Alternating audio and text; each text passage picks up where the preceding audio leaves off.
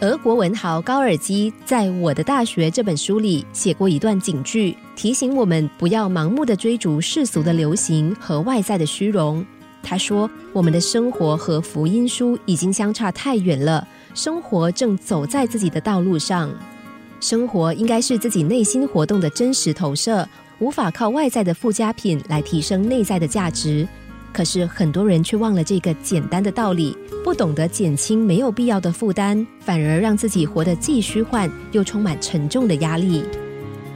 作家范西培卡德在《争名夺利》一书中描述过自己的一段经验：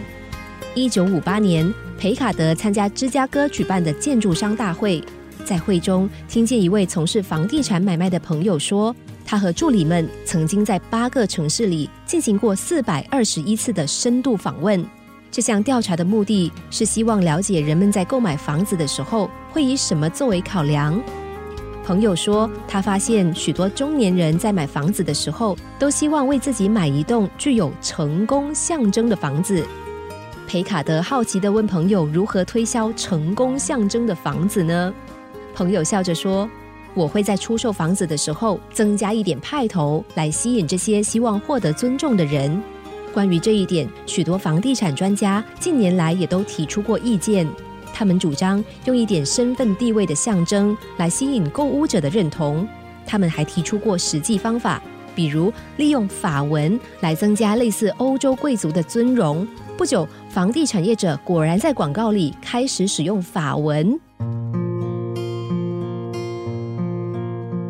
现代人所追求的成功，已经不再是日积月累的尊荣，而是华而不实的虚荣。许多人注目的，也不再是企业家白手起家或是努力经营的过程，而是光看一个人的财富和名气。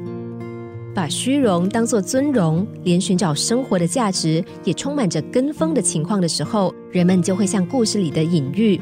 不要以为你真的成功了，你只是被广告商所诱骗。如果你对自己的人生价值只懂得从这些派头上来获得，那么成功的人永远都不会是你。